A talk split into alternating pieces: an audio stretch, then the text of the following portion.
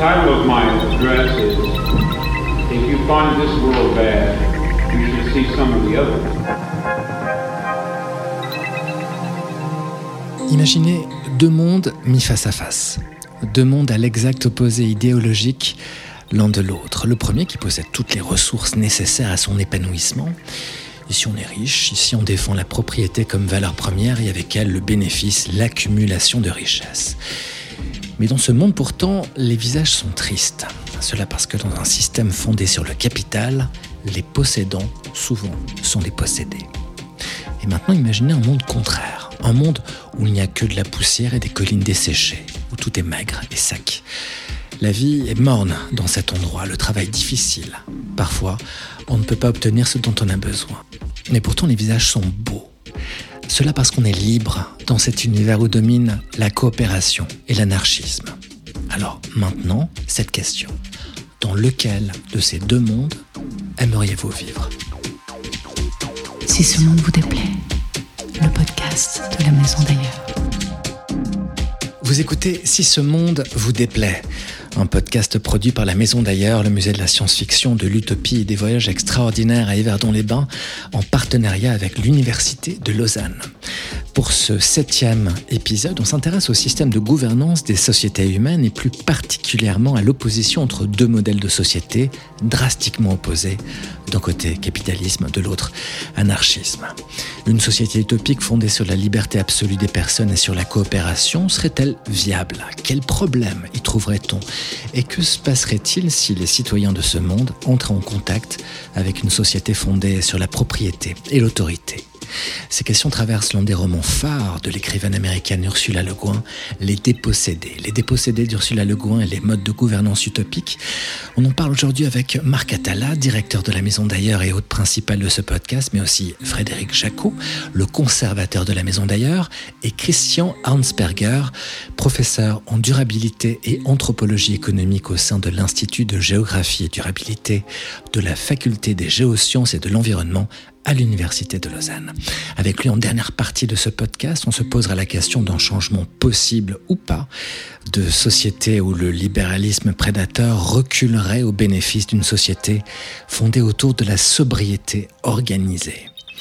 Si ce monde vous déplaît, le podcast de la Maison d'ailleurs, épisode numéro 7, à toutes et tous, bienvenue.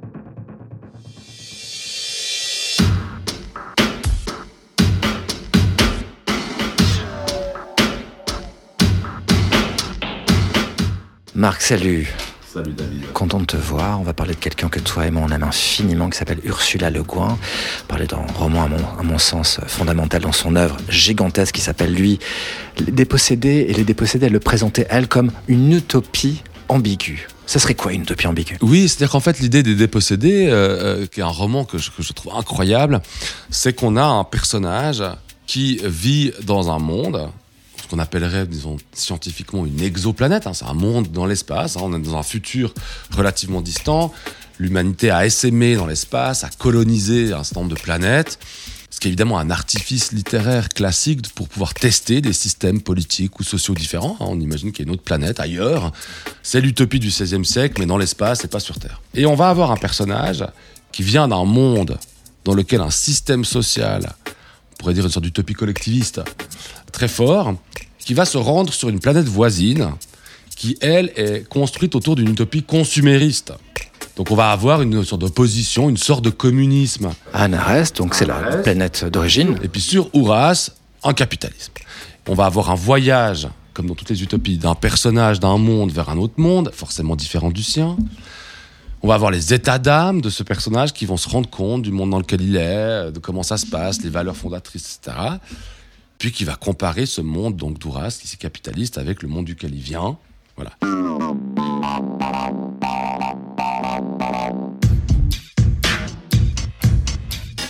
Si ce n'est que ce qui est intéressant dans les dépossédés, c'est que ce dispositif va permettre au lecteur d'être un peu embêté. Parce qu'il va plus très bien savoir quel est le meilleur des mondes, pour plager le texte de d'Huxley. Hein. quel est le meilleur des mondes? En gros, on va voir les avantages et les inconvénients de chacun de ces mondes. Et comme le personnage passe de l'un à l'autre, bah, il va nous montrer comment ces avantages et ces inconvénients fonctionnent.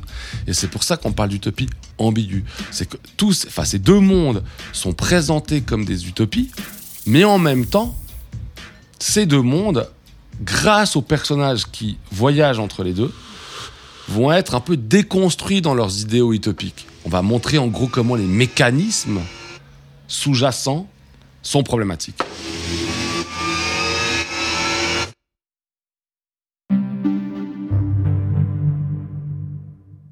Si ce monde vous déplaît, le podcast de la maison d'ailleurs. Ursula Le Guin expliquait il semble que l'imagination utopique soit prise au piège, comme le capitalisme, l'industrialisme et la population elle-même, dans un avenir à sens unique, exclusivement fondé sur la croissance. Tout ce que j'essaie de faire, moi, c'est trouver comment placer un obstacle sur la voie.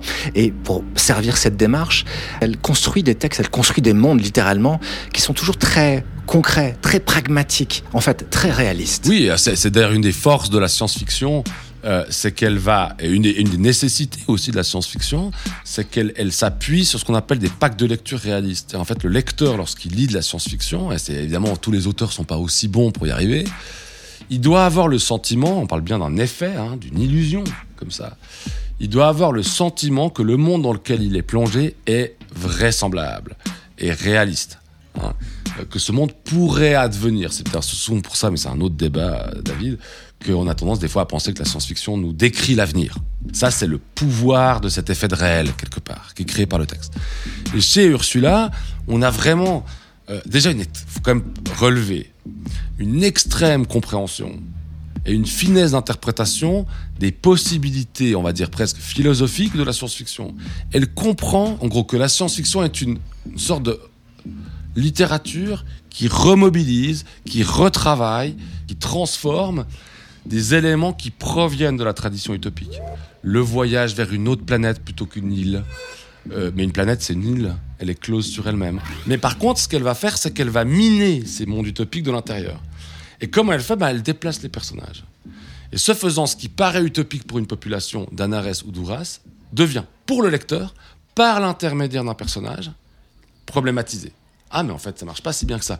Et quand on sort des dépossédés, on pourrait avoir tendance de penser le communisme co- comme idéal, de penser le capitalisme comme idéal, et ce que fait l'utopie, on pourrait même dire que ce sont des utopies ambiguës chez euh, Ursula Le Guin, c'est que soudainement notre, référentiel d'interprétation est miné.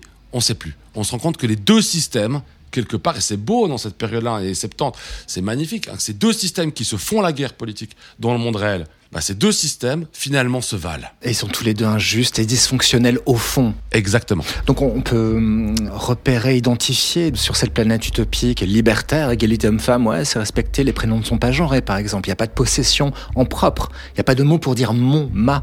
Et puis évidemment, il y a la perversion de tout ça, il y a le danger de la centralisation, de la bureaucratie. qui sont d'ailleurs des lieux, des lieux qu'on va, enfin des lieux communs, des lieux narratifs qu'on va retrouver dans passablement de production. hein. Pen- Tu viens de parler de la bureaucratie.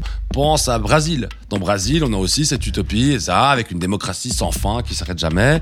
La question de la propriété du monde humain. hein. Les, effectivement, sur Anares, il n'y a pas il y a pas les possessifs, il n'y a pas les prénoms possessifs, qui va remonter à des vieilles stratégies utopiques qu'on va avoir dans la Cité du Soleil de Campanella, qu'on va avoir chez Thomas More dans l'Utopie. Enfin bref, elle mélange, en gros, de manière assez ingénieuse, ce que ces dispositifs textuels, hein, faut, là, faut presque le voir de manière très mécanique, ont inventé, et en mélangeant ces lieux communs, en créant des dispositifs novateurs, elle vient finalement interroger le lecteur sur son monde et sur peut-être aussi son imaginaire de son monde. Hein, on a un imaginaire de la démo- démocratie, on a un imaginaire du capitalisme, et elle, par le biais de l'imaginaire science-fictionnel, elle vient questionner cet imaginaire-là. On ressort pas des dépossédés indemnes. On se rend compte que notre langue, elle est construite quelque part, où elle se construit en lien avec des systèmes économiques. Pas que, évidemment, hein, puisqu'elle est aussi le fruit d'un processus évolutif euh, linguistique, mais aussi, c'est qu'en fait l'importance du pronom ou du déterminant possessif aujourd'hui, ça sera intéressant. Est-ce que les gens disent plus mon ma, mon ma qu'il y a 200 ans, par exemple?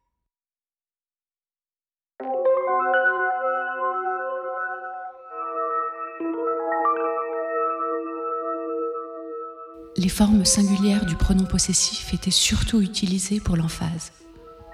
Le langage courant les évitait. De petits enfants pouvaient dire ma mère, mais ils apprenaient très vite à dire la mère. Au lieu de mes mains me font mal, c'était les mains me font mal, et ainsi de suite.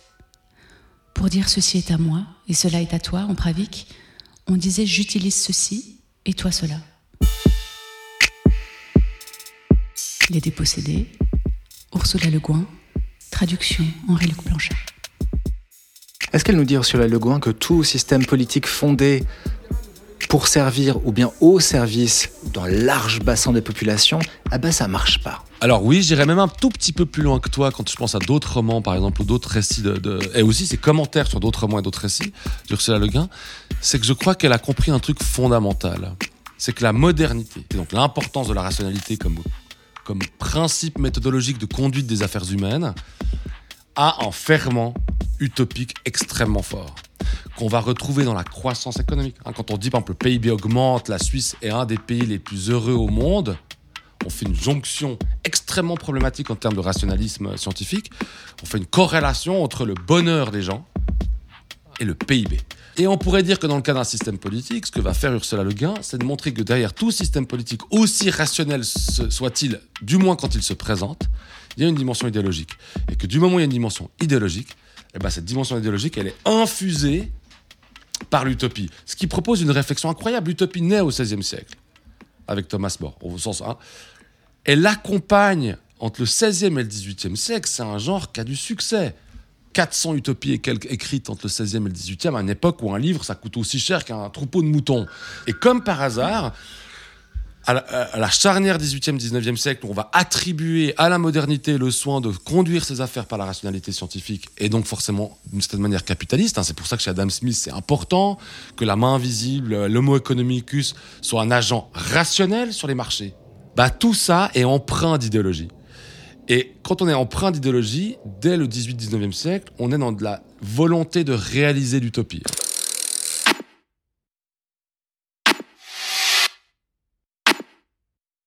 si ce monde vous déplaît. Donc la guerre froide, il y a aussi des ambitions idéologiques derrière. En tant qu'elle communiste, il y a un adversaire à la création du meilleur des mondes. Et je pense que Ursula comprend à la fois intuitivement, mais aussi explicitement, que dans nos sociétés modernes, on est dans une sorte de mouvance dont on voit les signes avant-coureurs dans l'utopie du XVIe siècle, XVIIe siècle, de vouloir réaliser le meilleur des mondes rationnellement, puis elle va montrer que ça, c'est en fait une dimension idéologique. Et que derrière cette application de l'utopie, ou cette réalisation de l'utopie, il y a des défaillances. Sauf que là où elle est extrêmement intelligente, c'est plutôt que de le dire qu'avec un monde, on pourrait imaginer qu'un monde capitaliste qui s'écroule ou qui est miné de l'intérieur, ou qu'un monde communiste qui est miné de l'intérieur, comme la plupart des dystopies. Ce que va faire Ursula, c'est qu'elle va mettre les deux systèmes en coprésence. Et donc c'est pour ça qu'elle est ambiguë à la fin des dépossédés, si, je te demande, David, quel monde tu choisis, t'es embêté. Qu'un des deux. Ou les deux.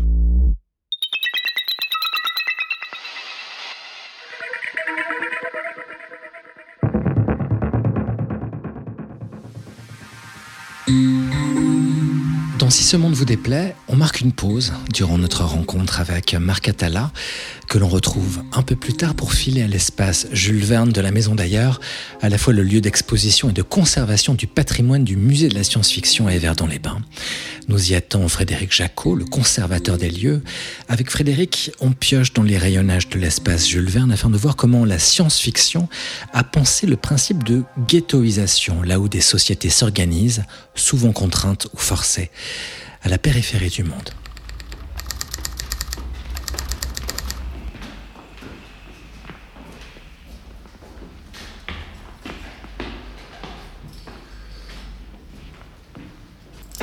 Frédéric, salut. Salut David. Non ah, je suis content parce que là, pour une fois, j'ai mes repères, j'ai Parliament, Sanra et encore Sanra. Moi, je veux dire des conneries là-dessus, du coup. C'est vrai qu'elle est, elle est étrange cette composition. Je veux bien que tu me la résumes déjà, s'il te plaît. Écoute, David, l'idée c'était d'approcher cette idée de ghetto, mais au sens, euh, on va dire, plus large du terme. C'est de quelle manière on peut se retrancher et de quelle manière on peut essayer de se projeter dans une autre place par rapport à, on va dire, à la norme. La science-fiction, finalement, d'une certaine manière, c'est toujours se penser à l'encontre de la, de la société normative, ou en tout cas du monde tel qu'il est euh, dans ce qui nous entoure. Et puis on a plusieurs avatars à, disposition euh, auxquels on peut penser. Et euh, c'est pour ça que j'ai fait cette sélection un petit peu éclectique aujourd'hui pour sortir des sentiers battus. quand on pense ghettoisation, on peut penser à certains ghettos, on peut penser aussi à, certaines euh, visions du monde. C'est pour ça les, les monades urbaines, par exemple, de Silverberg, qui est un grand roman, qui travaille, par exemple, une humanité qui s'enfermerait dans des énormes tours, où finalement chaque étage serait là pour donner la caste des personnes qui vivent dans ce, dans ce monde, l'extérieur étant réservé finalement à l'exploitation agricole. Et puis plus on est haut dans la tour, et mieux on est placé jusque dans les, euh, on va dire, euh, dans les sphères les plus hautes, où là euh, n'est plus que plaisir et débauche, mais aussi où on en profite pour sauter du haut de la tour pour mettre fin à sa vie. C'est pour montrer que finalement une forme de ghettoisation peut avoir lieu dans, des castes, mais que le ghetto c'est pas forcément le, fond du bac, mais ça peut être aussi une forme de se couper d'une réalité sociale qui est complète. Dans ce même ordre d'idées, j'ai choisi l'île de béton de, de Ballard euh, pour une autre forme de ghettoisation qui celle du béton. Euh, l'île de béton, c'est l'histoire d'un homme qui a un accident de voiture au milieu d'un de ces énormes échangeurs autoroutiers américains, et puis euh, qui va en fait eh bien, atterrir au milieu d'un no man's land entre tu sais, ces grands trèfles autoroutiers. Et c'est un homme qui a beaucoup d'argent, beaucoup euh, d'habitudes comme ça euh, extrêmement hautes, et qui se retrouve finalement prisonnier parce qu'il n'arrive plus à sortir de ce, de ce, lieu qui est entouré par une barrière autoroutière, et qui découvre une société qui s'est euh, construite de quelques clochards, de quelques personnes étranges qui vont mettre en place une mini micro-société au sein de ce No Land, et lui doit se confronter à ça. Voilà. Donc une autre forme de, ghettoisation, mais qui est vraiment issue finalement du modèle, on va dire, mis en place par notre société euh, autoroutière à, l'américaine euh, à partir des années 50, ce qui est un des grands discours de Ballard euh, entre nous dans, toute son œuvre.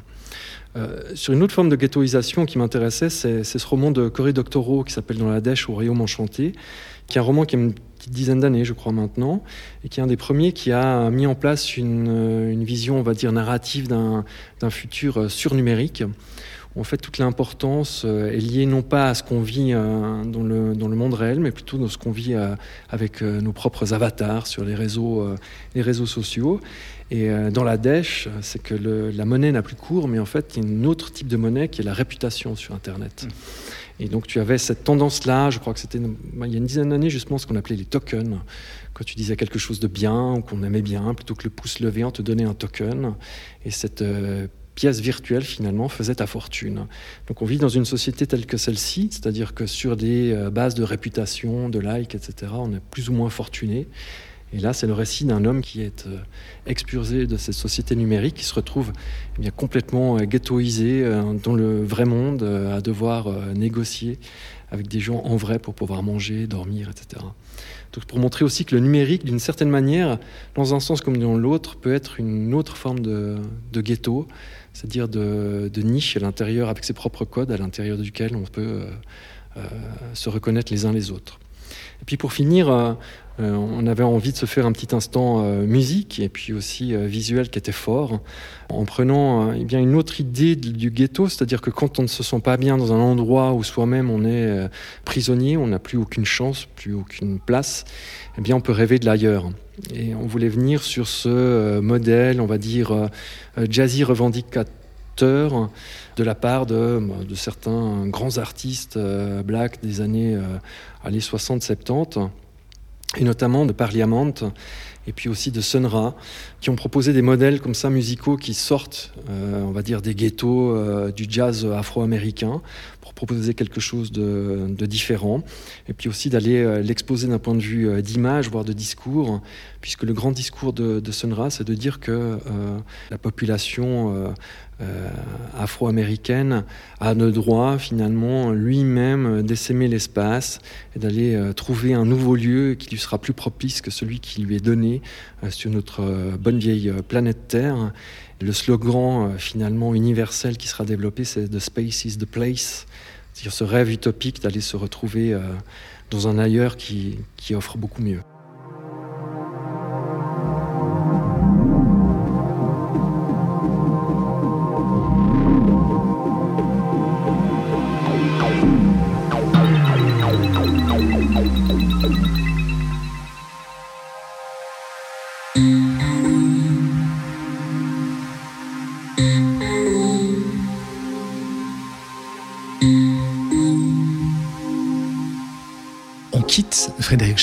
Et l'espace Jules Verne au cœur de la maison d'ailleurs pour retrouver Marc Attala dans Si ce monde vous déplaît, suite de notre entretien avec lui autour des dépossédés de Ursula Le Guin. Si ce monde vous déplaît, le podcast de la maison d'ailleurs.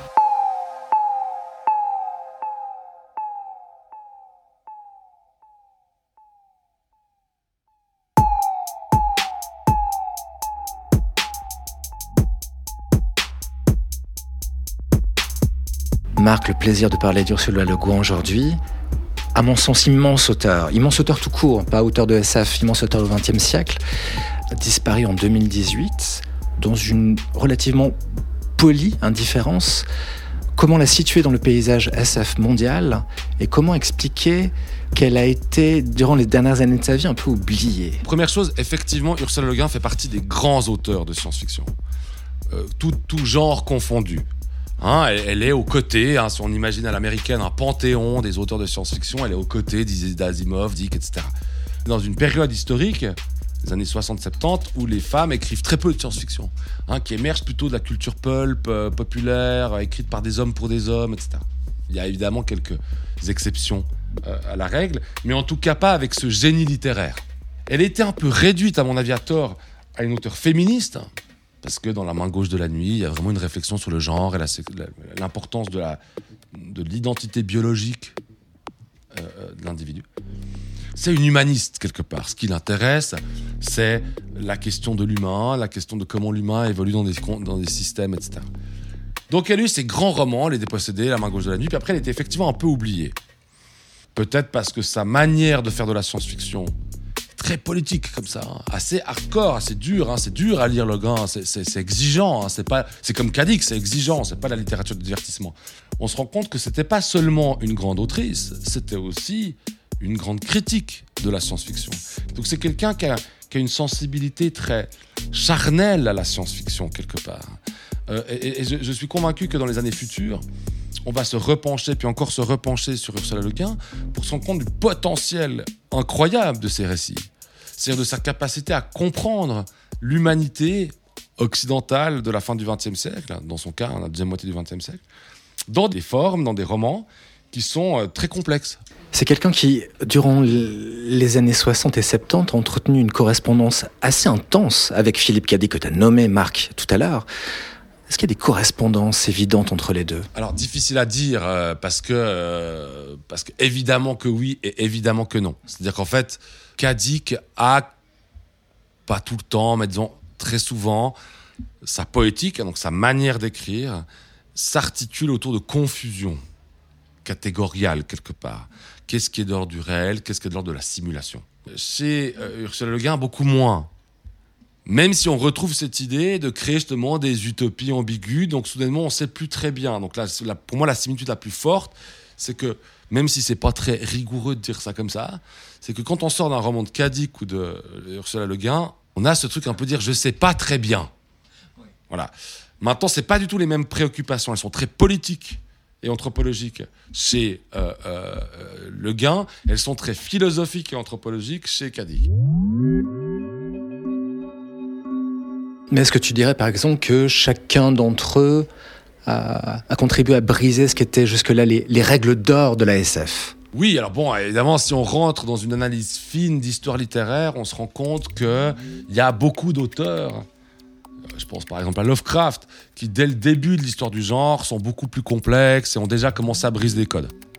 Mais on va dire que les années 60, c'est peut-être la période dans la science-fiction où on va commencer à se rendre compte de ça de manière un peu plus massive qu'avant. Avant, c'était très isolé, hein, on va retrouver un auteur par-ci par-là.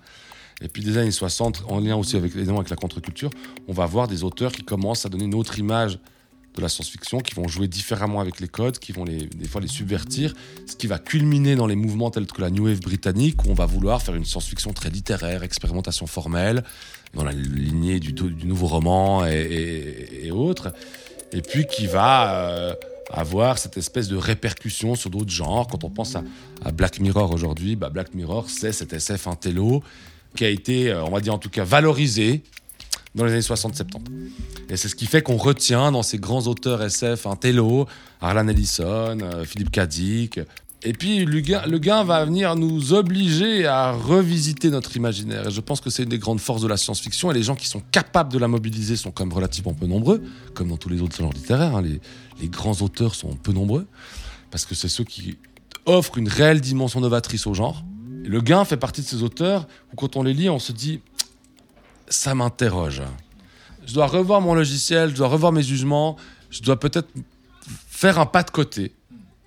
Et on pourrait reprendre un, titre de Frederick euh, Jameson, l'utopie comme méthodologie, c'est-à-dire hein, comme outil.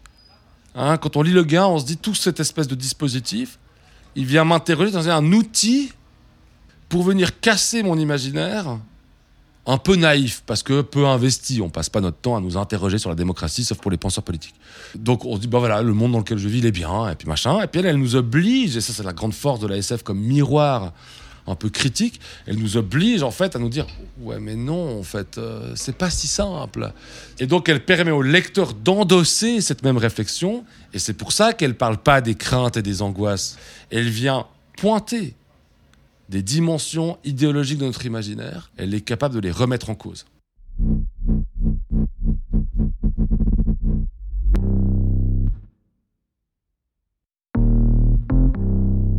Si tu peux voir une chose entière, dit-il, elle semble toujours belle. Les planètes, les êtres, mais de près, un monde n'est formé que de rocs et de poussière. Et au jour le jour, la vie est dure, on se fatigue, on perd de vue le modèle. On a besoin d'éloignement, d'un intervalle. Le moyen de voir comme la vie est belle, c'est de la voir depuis la position avantageuse qu'est la mort. Les dépossédés, Ursula Le Guin. Traduction Henri-Luc Blanchet.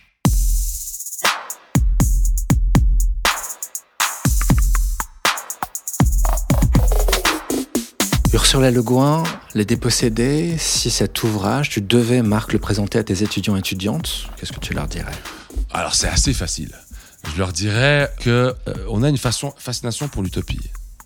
On pense que le système dans lequel on vit, le consumérisme, le capitalisme, ou pour d'autres systèmes dans d'autres pays, c'est le meilleur des systèmes possibles, pour reprendre un peu du Leibniz comme ça. hein, le meilleur des mondes possibles. C'est pas le meilleur des mondes en soi, mais c'est dans ce qui est possible de faire, il n'y a pas mieux. Et je dirais à mes étudiants, le gain, elle vous oblige par un truc très simple. C'est la confrontation de deux meilleurs systèmes possibles, en fait. Elle vous oblige à vous rendre compte que notre imaginaire, il est embarqué dans un ensemble de récits, de discours, qui nous asservissent quelque part, ou qui nous empêchent de penser. Et que c'est parce que le personnage de Dépossédé sort de son monde, et donc il est plus entouré par les discours de, de son monde à lui, hein, qu'il commence à voir ce qu'il croyait s'effriter gentiment, parce qu'il est soumis d'un coup à d'autres discours. Et donc, je dirais à mes étudiantes et étudiants, confrontez-vous grâce à ce texte à d'autres discours. Dans un monde tel que le nôtre, on ne devrait jamais chercher le discours qui est rassurant, mais toujours celui qui est désécurisant, celui qui est peut-être des fois un peu problématique, parce que dans ce discours-là, il y a une remise en cause salutaire de notre imaginaire pour qu'on évite de sombrer dans l'utopie, c'est-à-dire dans le totalitarisme.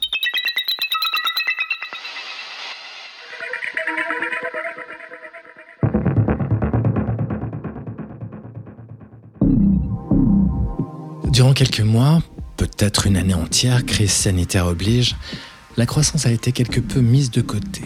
Et la voilà à présent à nouveau revendiquée, cette croissance par l'ensemble des grands acteurs politiques et économiques. Croissance par la relance de la demande, croissance par une politique de l'offre, croissance par la poursuite des efforts budgétaires. La croissance partout et tout le temps donc. Elle est la boussole de nos sociétés, pourtant à bout de souffle, épuisée par un rythme compulsif et d'extraction ou de récolte des ressources, de fabrication et d'assemblage des biens, de distribution et d'utilisation et enfin de production de déchets et de bénéfices juteux pour certains. Mais aussi parce qu'elle est responsable de désastres environnementaux et climatiques où la biodiversité s'effondre, où le vivant est partout menacé. Une économie dite linéaire, fondée sur l'exploitation des ressources naturelles, mais aussi sur l'exploitation humaine, n'est plus supportable. Il est alors plus que temps de s'arracher à ce conte de fées qui a la peau dure, celui-là même qui assure que oui, est possible, durable et toujours désirable, une croissance infinie dans un monde fermé. S'en arracher à ce modèle, d'accord, mais pour quel modèle politique de société est fondé sur quel type d'économie? Par exemple, celui de l'anarchisme, de l'entraide, de la collaboration, de la gouvernance partagée, de la permaculture et de la circularité pourquoi pas? De cela, on parle à présent avec Christian Hansberger, professeur en durabilité et anthropologie économique au sein de l'Institut de géographie et durabilité de la faculté des géosciences et de l'environnement de l'Université de Lausanne. Un entretien réalisé par visioconférence. Si ce monde vous déplaît, le podcast de la maison d'ailleurs. Recording in progress. Déjà, Christian, bonjour et merci d'avoir accepté euh, notre, euh, notre invitation. Vous êtes parmi nos nombreux invités. À ma connaissance, l'un des rares qui a lu le roman au cœur de l'épisode que nous présentons aujourd'hui. Donc, il s'agit des Dépossédés d'Ursula Le Guin. Je suis forcé de vous demander euh, ce que vous en avez pensé, votre regard sur ce texte, sur ce récit. Ça, faisait un moment que je, voulais le lire de toute façon. J'en avais entendu parler très souvent. J'ai vu beaucoup de références dans justement pas mal de, travaux, euh, même académiques, sur la critique du, capitalisme et sur l'alternative anarchiste. Et, donc, euh, voilà, moi j'ai enfin, trouvé vraiment euh, très éclairant parce que faisant une sorte de mise face à face de deux systèmes, sans l'aspect un peu manichéen qu'il y a parfois dans les, dans les travaux académiques par, par, la force des choses. La, romancière est plus subtile, elle, mélange des, des, des, strates et des couches narratives qui font que, en fait, le, le, message critique, euh, de critique sociale et économique passe à travers euh, des personnages, un récit. Enfin, c'est pas à vous que je dois dire ça. Euh, j'ai beaucoup apprécié, j'ai beaucoup apprécié, vraiment. Christian, vous avez publié un ouvrage avec Dominique Bourg, qu'on ne présente plus ici, euh, l'ouvrage s'intitule Économie, euh, écologie intégrale pardon, pour une société perma-circulaire, c'était en 2017. Vous y démontrez que pour être durable, une société aujourd'hui doit être circulaire et inscrite dans les limites de la biosphère. Est-ce qu'un tel modèle économique et social serait compatible avec le capitalisme? Alors, euh, en, très bref, non. Mais je dirais à, long terme, parce que dans, notre livre, on montre qu'il y a toute une dynamique de transition qui doit être, qui doit être mise en place. Le long de cette dynamique de, disons, de décroissance, pour faire court, il y a peut-être des étapes initiales où le capitalisme vert et le, capitalisme en général peut encore être une, des niches possibles d'activité économique, mais au fur et à mesure que l'empreinte écologique se réduit ou est, forcée à se réduire par une loi ou une constitution, quelque chose comme ça, euh, non, le, capitalisme, euh, selon toute vraisemblance, ne, pourra pas euh, tenir la route avec des empreintes écologiques aussi faibles que celles dont on a besoin. Je vous jette quelques mots, Christian. Capitalisme ou libéralisme, post-libéralisme ou techno-capitalisme, économie de trace, techno-cocon. Euh, à quel âge économique on vit exactement? Ah, Écoutez, euh, je vous avoue qu'avec le foisonnement des approches qui sortent actuellement, j'en sais trop rien. Euh, j'ai l'impression qu'on est, on est certainement dans ce que mon, collègue Yanis Varoufakis appelle, avec d'autres, hein, le, techno-féodalisme. C'est-à-dire à la fois une société hyper technologisée euh, et en même temps euh, qui reglisse doucement vers, disons, des formes de féodalisation, euh, de, cassure entre classes, mais, sur, un mode beaucoup plus subtil et, peut-être plus mortifère encore que dans, dans des, dans des, époques précédentes. Je me souviens d'une interview que vous aviez accordée, je crois, à la RTS, où vous parliez du système capitaliste comme d'un système avec lequel nous entretenons, c'est là où je vous cite, un rapport intime et aussi mécanique pouvez expliquer, s'il vous plaît Intime, parce que euh, l'une de mes thèses depuis des années, c'est que le, capitalisme est une forme de réponse culturelle, institutionnalisée, historique, etc., à des pulsions profondes que nous portons en nous. Donc là, il y a un aspect mécanique. Justement, on est, inséré dans le système, on est, un rouage parmi d'autres. Ça, c'est ce que la, disons, la sociologie classique, le marxisme, etc., ont, toujours avancé. Et je, suis bien sûr d'accord avec ça. Mais à côté du côté mécanique, il y a aussi le côté euh, intime qui fait que, hélas, je dirais, euh, le, capitalisme, ben, entre guillemets, ça marche. Dans les strates profondes de notre psyché, il y a des, C'est comme McDo qui, étudie les goûts de ses euh, produits pour faire appel à, des, couches très profondes du cerveau humain liées à l'enfance, au confort, etc. Bah, le capitalisme dans son ensemble, c'est une espèce de, grande entreprise du même type qui, permet notamment de répondre euh, de mauvaise façon, mais de répondre à notre peur de la finitude, de la mort, de la solitude, du non-sens, etc. Donc il y a un côté intime, hein, effectivement. Tout à l'heure, vous, vous pointiez du doigt l'un des effets du capitalisme comme mortifère. Euh, comment vous expliquez qu'un système générateur d'intenses désastres environnementaux et aussi humains soit toujours debout?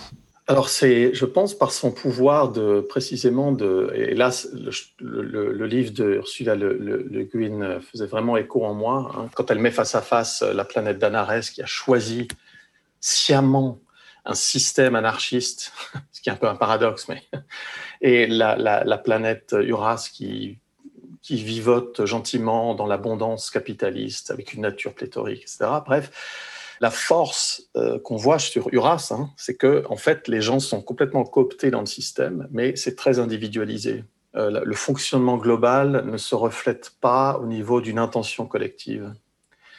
Et donc, euh, on est pris dans ce capitalisme marchand, euh, consumériste, etc., dans des projets personnels, très, très, justement, intimes, personnels, de réussite, euh, de consommation, de formation d'image de nous-mêmes, etc., qui font de nous des atomes qui, en général, ne réfléchiront jamais pendant leur vie à, la totalité. Il n'y a pas de projet collectif dans le capitalisme. Enfin, il y en a un, mais il est, il est, c'est celui. Alors là, pour le coup, c'est celui d'une machine. Nous sommes dans le capitalisme des, rouages intimisés d'une machine qui nous, qui nous emporte. Et cette machine, elle a le talent de ne pas dire son nom. Et donc, personne n'est, si, on n'est pas, si on ne suit pas des cours de théorie critique, n'écoute pas un podcast ou des choses comme ça, on n'en sera peut-être jamais conscient. Et donc, en fait, chacun poursuit son petit bonhomme de chemin, croyant bien faire. Et le résultat émergent, comme on dit, de cette logique systémique, c'est la, catastrophe euh, écologique et sociale euh, que, que, nous connaissons. Les conséquences de la crise environnementale et sanitaire et économique euh, qu'on est en train de vivre, et une mobilisation accrue des citoyens et citoyennes depuis une demi-douzaine d'années déjà. Comment vous observez ce mouvement et quels sont les modèles de gouvernance autour desquels s'organisent justement ces citoyens et citoyennes? Alors, Il n'y a pas un mouvement Déjà, l'anti-globalisation des années 90 disait que c'était un mouvement de mouvement. Euh, ça c'est resté le cas. Il y, a des gens qui, pensent qu'il faut aller par le haut, euh, changer les grandes structures. On y reviendra peut-être tout à l'heure, mais changer la forme de création monétaire, la forme de la démocratie, euh, modifier les institutions, disons, les grandes institutions qui nous encadrent, quitte à globaliser autrement, déglobaliser, enfin bref. Hein. Et puis, il y a ceux et celles qui pensent qu'il faut plutôt passer par le bas accompagner les acteurs euh, qui font déjà des choses, la ZAD, euh, les éco-villages, euh, toutes les initiatives alternatives qui, existent déjà, hein. et qu'il faut faire une sorte d'approche théorique d'une, je dirais, c'est un peu la, position qu'on défend avec Dominique Bourg dans notre livre, c'est il faut un pluralisme inhérent parce que en fait, la société est à multiples vitesses. Il n'y a pas une marche forcée pour tout le monde si on veut une transition qui marche, il faut rendre possible les vitesses différentes de migration, je dirais, des gens d'un mode de vie à un autre. Euh, ceci dit, les formes de gouvernance euh, décentralisées, euh, bottom-up, convivialistes, etc., sont, ont le vent en poupe à nouveau. Hein, depuis les années 60, 70, ça avait, un peu, ça avait pas mal décliné avec le, backlash néolibéral. On sent notamment chez les plus jeunes que ça revient vraiment en force, euh, y compris dans des pays relativement calmes et conservateurs comme, comme la Suisse. Et vous voyez euh, l'essor de nouveaux, par exemple, modèles de gouvernance, au pluriel bien sûr, euh, comprenant des innovations, mais pourquoi pas rénovant des modèles déjà anciens? Je pense évidemment à, à ceux issus de la pensée politique anarchiste. La pensée politique anarchiste, alors le, livre de Le Guin m'a précisément donné très envie de, de, revisiter tout ça, d'aller clairement au cœur de, de, la mutation. Il y a des formes, euh, ceci dit, diverses. Elle peut être, cette pensée anarchiste, elle peut être plus ou moins récupérée dans, dans parce qu'il y a un anarchisme de droite aussi. Hein. Il y a un, en fait, l'économie de marché capitaliste à la Hayek, c'est de ce qu'on appelle de, de l'anarcho-capitalisme. Vous voulez bien expliquer? L'anarcho-capitalisme, c'est une théorie qui dit que le capitalisme lui-même émerge de manière spontanée euh, d'un ordre social sans, sans gouvernement et qu'on peut avoir une société de marché sans gouvernement, gouvernée uniquement par les prix, les innovations technologiques, les dynamiques d'achat et de vente, euh, etc. Donc en fait, il, existe un anarchisme de droite, clairement. Celui qu'on observe chez nos, dans les jeunes générations, c'est plutôt effectivement l'anarchisme de gauche, qui est tout ce qui est l'holacratie, la, la, la gouvernance euh, collective par le bas, euh, l'absence de chef. Maintenant, de nouveau, il y, a, un modèle par collectif, hein, au moins. Euh, donc on ne peut pas discerner vraiment une forme de gouvernance particulière qui serait au cœur de la, du changement. C'est, tout est très pluriel et c'est pour ça que c'est assez euh, déroutant pour, euh, pour les sciences sociales aussi, parce qu'on on, cherche à, à, mettre, à mettre un, un, chapeau sur des choses qui, qui n'en ont en fait pas tellement. Ce qui est le propre de l'anarchie d'ailleurs. Dans votre ouvrage avec euh, Dominique Bou, vous défendez une, euh, une société globale fondée sur une sobriété organisée. Vous me corrigez si, euh, si je me trompe. Est-ce que ce modèle de société globale fondée sur une sobriété organisée peut se produire que par l'adhésion volontaire ou l'autolimitation? Euh, de la société, des entreprises, aux consommateurs, aux politiciens, aux, et à, à la culture elle-même Tout ça doit être irrigué, innervé de, de l'idée d'autolimitation qui était chère notamment à André Gorz ou euh, Ivan Illich ou des gens comme ça. Je vois pas de chemin possible d'autolimitation collective et donc aussi individuelle, parce que euh, et, les modèles anarchistes sont tous basés là-dessus. Hein. L'autolimitation collective doit être ensuite subdivisée en des autolimitations de plus en plus micro euh, qui vont à la limite euh, en, euh, des autolimitations personnelles. Et ça, si les citoyens et citoyennes ne sont pas d'accord de le faire, ben ça, ça n'aura pas lieu. Donc ça veut dire que le travail anthropologique à accomplir est colossal. Ben oui, il est, il est colossal. Euh, ça ne doit pas nous arrêter. J'ai envie de juste de, de quand même euh, mettre le doigt sur la, le cynisme incroyable de la pensée libérale, hein, qui est de dire d'un côté, comment osez-vous critiquer, mettre en question les désirs de consommation des gens, c'est pas à vous de le faire, chacun peut faire ce qu'il veut, etc on peut dire, bon, bah, ok, oui.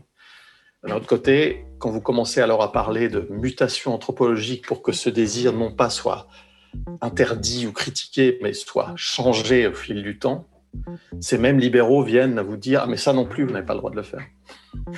C'est un scandale, vous êtes totalitaire, comment osez-vous parler de mutation anthropologique? En fait, la, la, la, pensée néolibérale, elle est intrinsèquement opposée à la mutation anthropologique, ce qui fait qu'il faut la combattre avec, euh, avec force.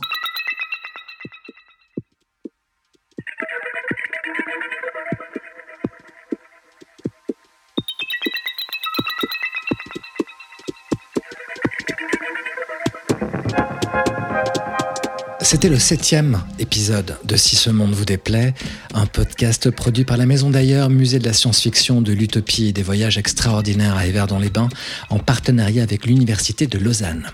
Direction éditoriale Marc Attala, consultant scientifique Frédéric Jacot, animation et interview David Brun-Lambert, réalisation Chahut Média, musique Nick Van Frankenberg. Merci infiniment au professeur Christian Hansperger d'avoir accepté de participer à cet épisode.